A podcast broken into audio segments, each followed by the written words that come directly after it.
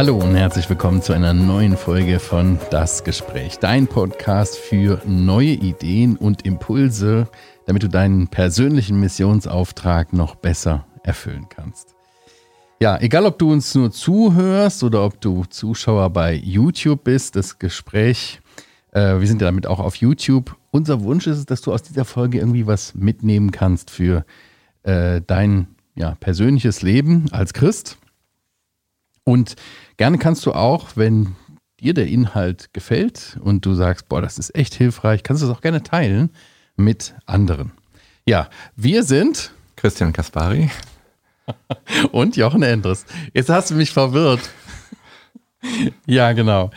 Ja, in der letzten Folge haben wir äh, so als Kernbibeltext Johannes 17 uns angeschaut und darüber nachgedacht. Der Herr betet zum Vater für seine Jünger, die so wie er in die Welt gesandt war, nun auch in die Welt gesendet sind. Sie sind nicht von der Welt, also sie sind in der Welt, aber nicht von der Welt.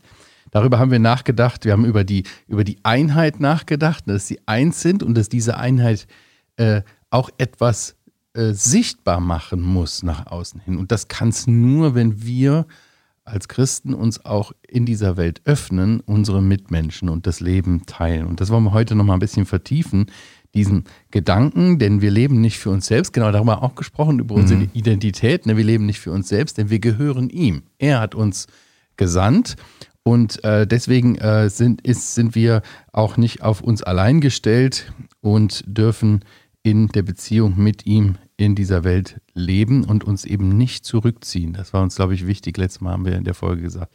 Also wenn du die Folge noch nicht gehört hast oder geschaut hast, schau sie dir nochmal an, bevor du in die hier einsteigst. Ja, wir haben dich eingeladen, Insider zu werden.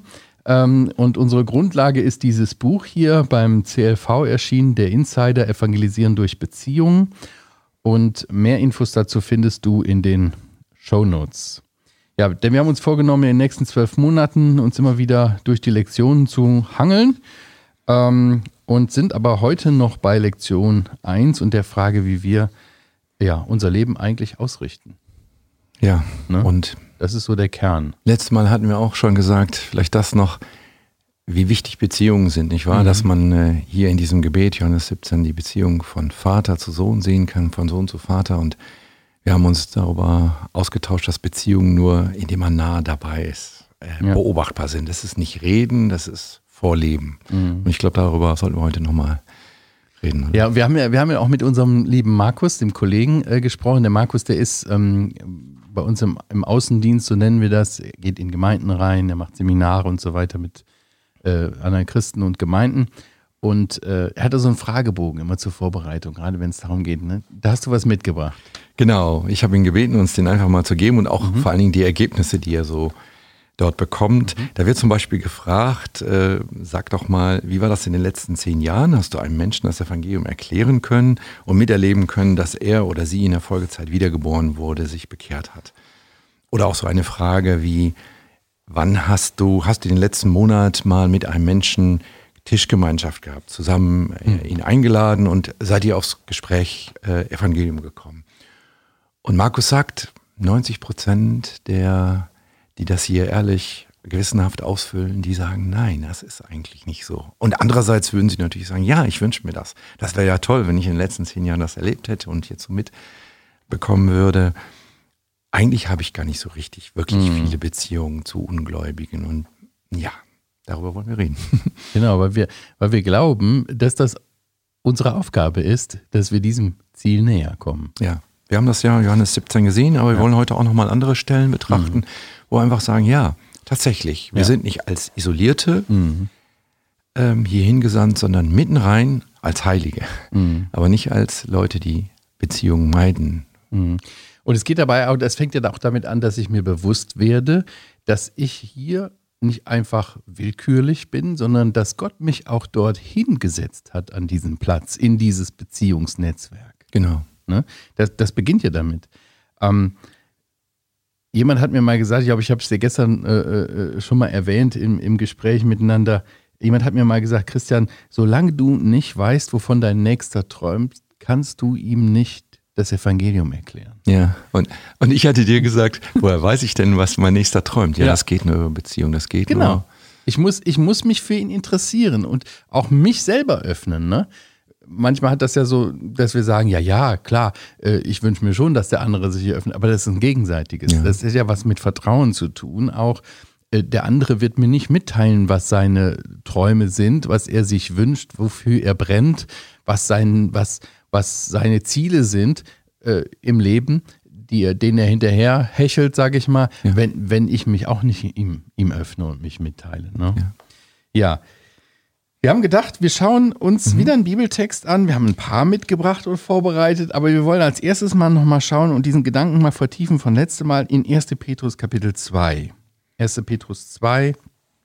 Jochen, ab wo sollen wir lesen? Ich habe ja hier nochmal eine andere Übersetzung mitgebracht. Ab Vers 9? Ja, lass uns ja? 9 bis 12, oder? Ja, okay. Mhm. Also 1. Petrus 2, ab Vers 9 bis 12, lest es mit.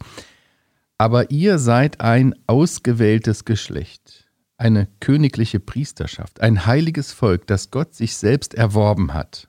Er hat euch aus der Finsternis in sein wunderbares Licht gerufen, damit ihr verkündigt, wie unübertrefflich er ist. Früher war denn nicht sein Volk, aber jetzt seid ihr Gottes Volk. Früher gab es für euch kein Erbarmen, aber jetzt erfahrt ihr seine Barmherzigkeit. Ihr wisst, liebe Geschwister, dass ihr in dieser Welt nur Ausländer und Fremde seid.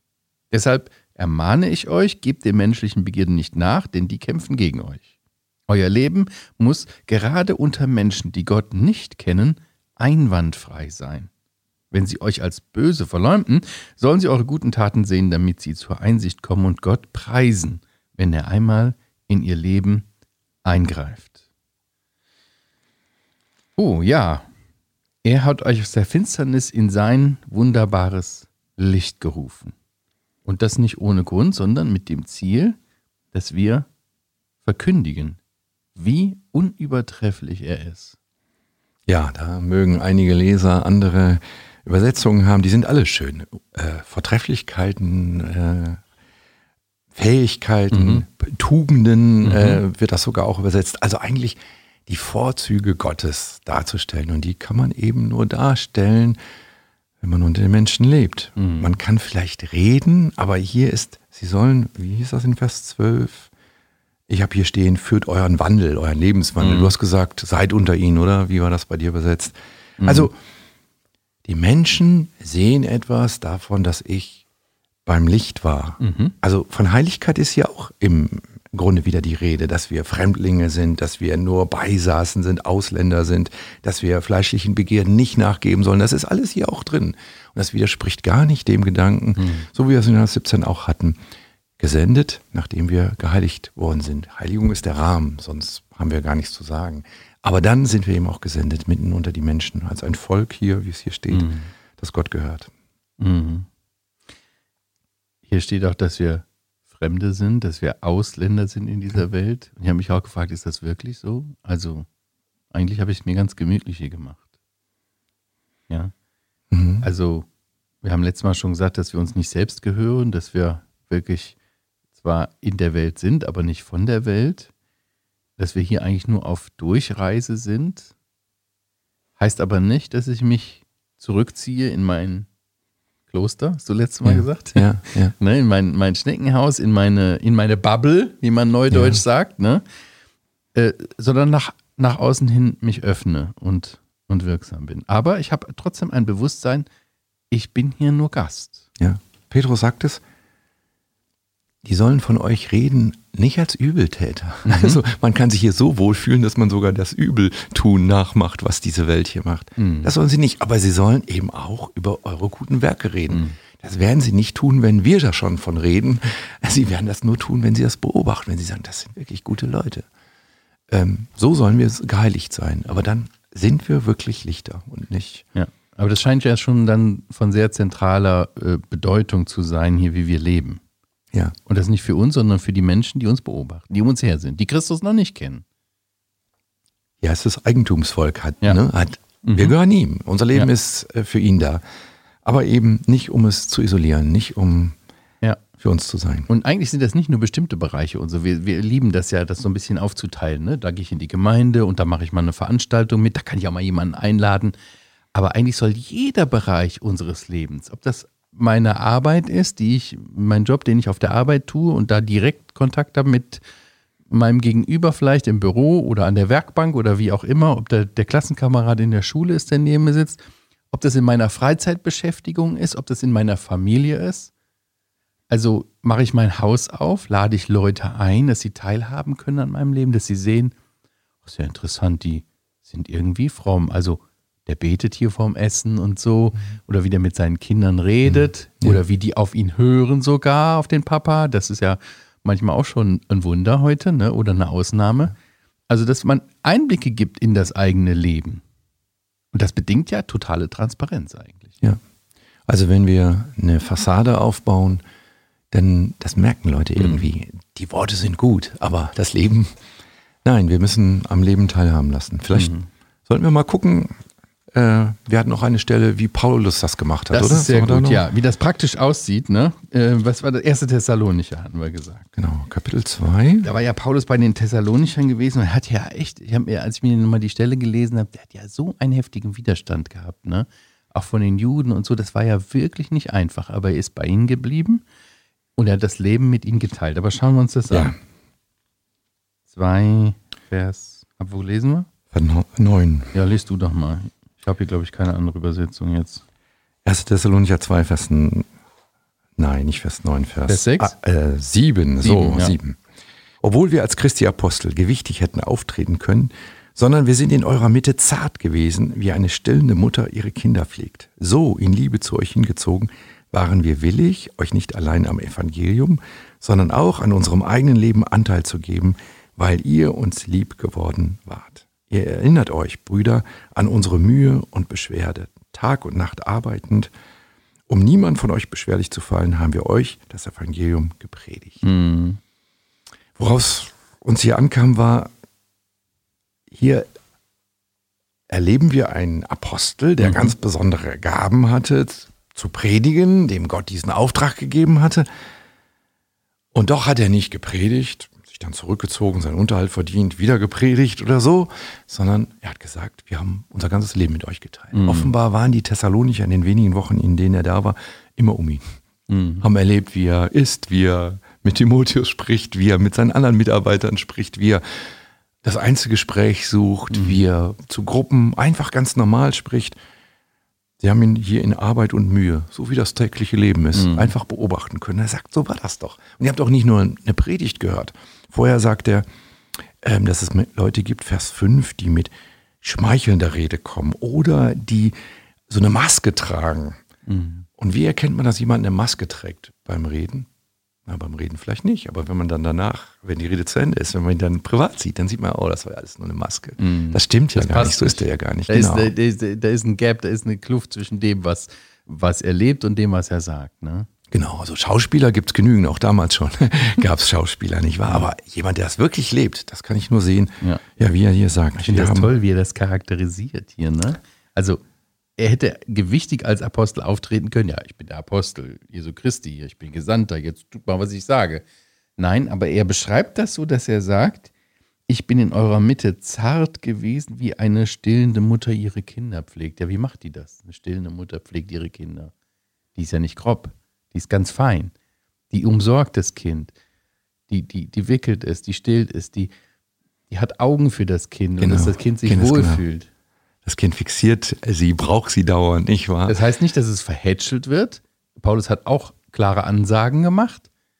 Sagt er auch in diesem Text hier, da sagt er, ja. äh, Vers 12, ich bin wie ein Vater seine Kinder mhm. ermahnt und tröstet. Also da waren sicher auch andere Worte dabei, aber eben auch väterlich hier wieder. Mhm. Er war dabei, er hat, ähm, er wusste, was sie brauchen. Mal mhm. vielleicht auch ein strengeres Wort, vielleicht manchmal eine Ermutigung, aber er war bei ihnen, er kannte sie. Sie kannten ihn wie Väter und Mütter ja. ihre Kinder kennen, wie Kinder ihre Eltern kennen. Und ähm, er hat sie am eigenen Leben Anteil haben, also sein eigenes Leben mitgeteilt oder Anteil hatten sie an seinem Leben. So, jetzt frage ich mich, wie geht denn das? Was heißt denn das? Ich meine jetzt in unserer Welt heute. Früher, ja, da waren die ja, da, da haben die so community-mäßig und haben die ja nicht so einen getakteten Job gehabt wie wir heute. Und da muss ich auf die Arbeit gehen und da habe ich das zu erledigen und dann habe ich noch das und das und das und das. Ja, und dann bin ich müde, dann muss ich schlafen.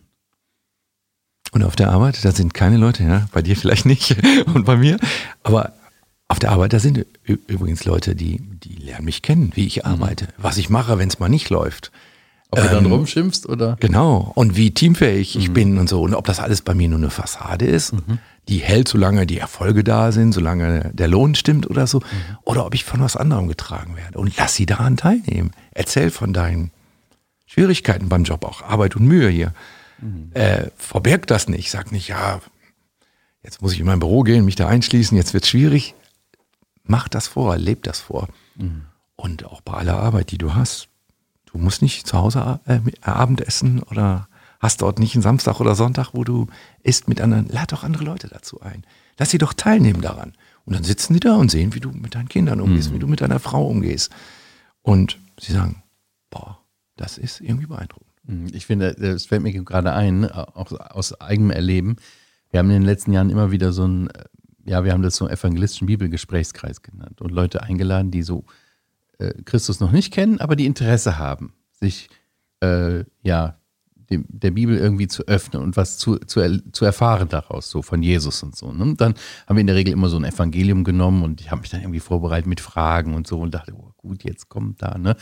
Und dann habe ich hinterher die Leute gefragt, wenn die dann äh, sich bekehrt haben, was, was, was, was hat dich eigentlich dabei gehalten, so lange dabei zu bleiben? Was, was hat dich motiviert, immer zu kommen? Und dann haben die nicht gesagt, ja, deine tollen Fragen oder die schöne Bibelarbeit, sondern die haben gesagt, die Atmosphäre, ja. die Gemütlichkeit. Ja. Dass, dass, dass die Jude, also meine Frau, das, das ist einfach so toll gemütlich gemacht hat. Ja. Und das, das Essen, was es gab und die Gemeinschaft und dass man so miteinander einfach ganz normal und wie man geredet hat und, und auch Einblicke zu kriegen in eure Familie ja. und, und wie die Kinder da mitmachen auch, ne, die ja schon im Teenie-Jugendalter sind. Das, das hat die beeindruckt. Das ja. hat mich total umgehauen, weil da habe ich überhaupt nicht dran gedacht. Aber ja. das ist das, was beeindruckt. Ja. Dann kommt erst so auch, natürlich wirkt Gottes Wort auch in den Herzen über die Dauer.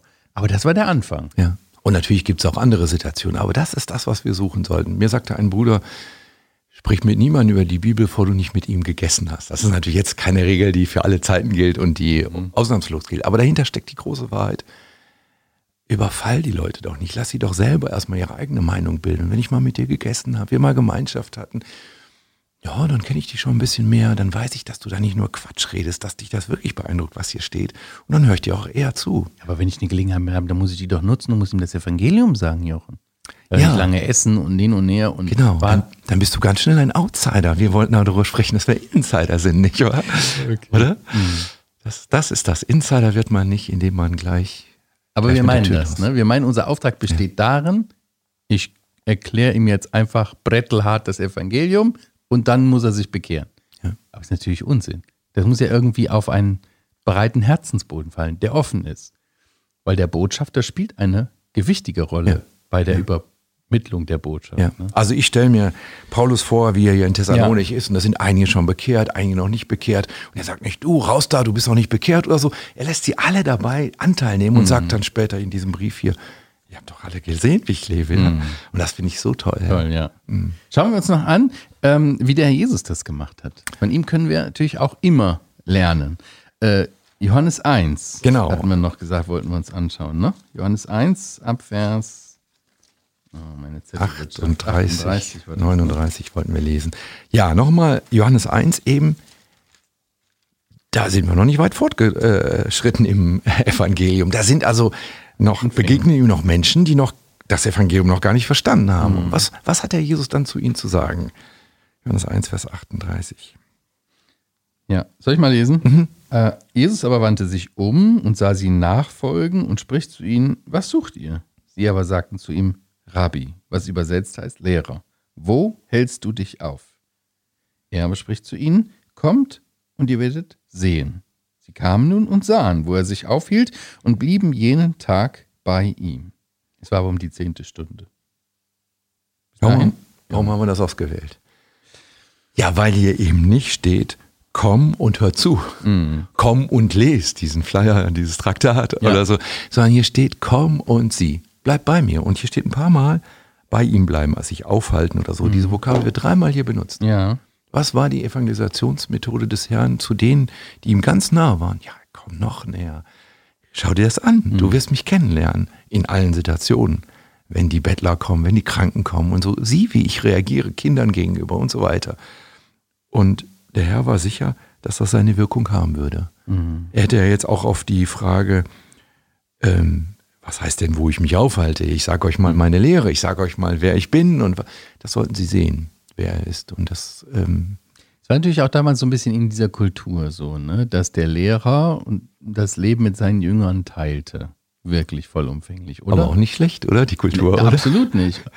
Nur für uns ist es oft fremd. Also ich erinnere mich an einen Bruder, der mir das erzählt hat, dass er jemand anderen gefragt hat und gesagt, darf, darf ich von dir lernen?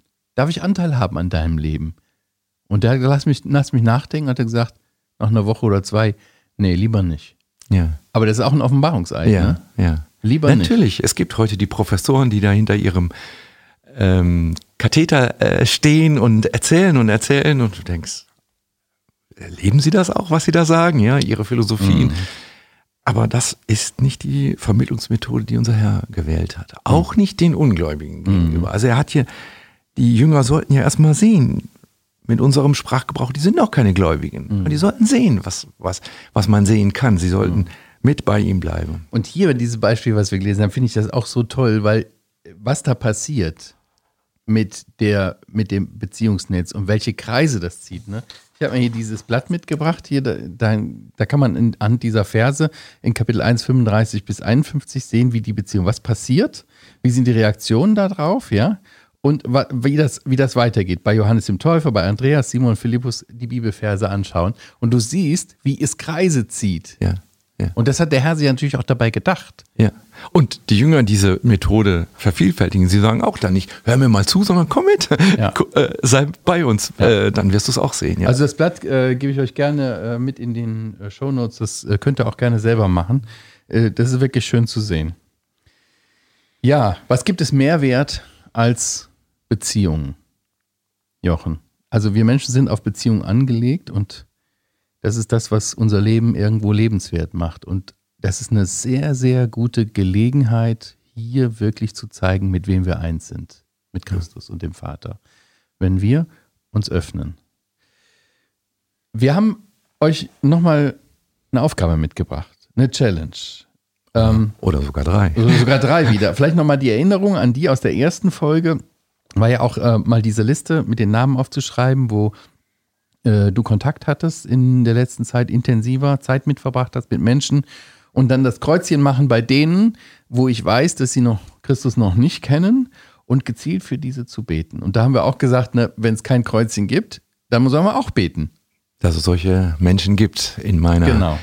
Umgebung. Ja, pflegt diese Liste weiter. Das ist unsere erste Aufgabe. Pflegt diese weiter äh, und nimm dir Zeit für das Gebet, für jeden Einzelnen.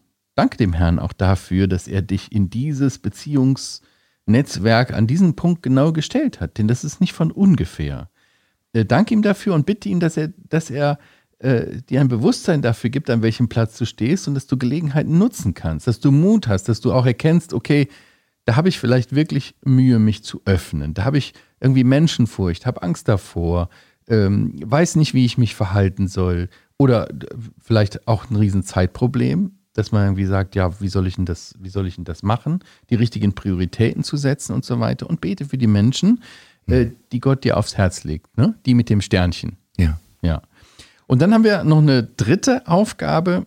Suche Gelegenheiten in den kommenden zwei Wochen bis zur nächsten neuen Podcast-Folge, äh, dass du für diese Menschen betest und gleichzeitig auch schaust oder offen bist für Gelegenheiten, wo du freundlich gegenüber ihnen sein kannst. Sie freundlich zu grüßen, ähm, vielleicht äh, ein freundliches Wort zu haben oder auch mal eine Frage zu stellen. Ja, wie geht's dir? Oder kann ich dir irgendwo bei helfen? Oder äh, so un unaufdringlich und auch einfach zu schauen, was gibt es für eine Reaktion. Und wenn dann eine Offenheit dir signalisiert wird, auch ruhig weiterzumachen und dahin zu kommen, auch Gemeinschaft miteinander zu verbringen. Du meinst, möglichst schnell aufs Evangelium zu sprechen zu kommen, möglichst nein, schnell die ganze ja, Nein, genau das meine ich nicht, sondern erstmal Beziehungsarbeit, Beziehung pflegen.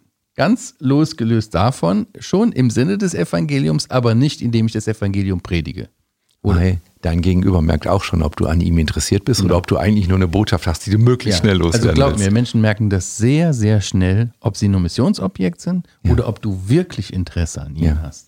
Weil wenn du nicht wirklich Interesse an ihnen hast, dann lass es besser. Dann bitte den Herrn, dass er dich verändert, dass du wirklich Interesse an ihnen hast. Genau. Wir wissen, der, der, Herr hat die Menschen geliebt. Hat sie für sie. Wir, unser Auftrag ist nicht, die ganze Welt zu lieben. Das hat er gemacht. Unser Auftrag ist, unseren Nächsten zu lieben. Und das reicht würde ich sagen. Und das war auch bei Paulus, nicht mal? Wenn er von Mutter und Vater sein ihm gegenüber spricht, dann sagt er ja, ich habe euch so lieb, deswegen bin ich so. Ja. Und da, dafür müssen wir wirklich beten. Ich glaube, das ist auch wirklich ein Punkt. Müssten wir nochmal in einer anderen Folge drüber sprechen, wie wichtig Liebe für unser Evangelisationserfolg ist. Total. Nee, grundlegend ja. eigentlich. Gut, dann kommen wir eigentlich schon äh, wieder zum Schluss unserer zweiten Podcast-Folge zu diesem Thema Insider sein. Vielen Dank fürs Mitmachen ganz gespannt auf deine Erfahrungen. Lass uns daran teilhaben. Schreib uns, äh, wie du die Herausforderungen, die Aufgaben äh, erledigt hast.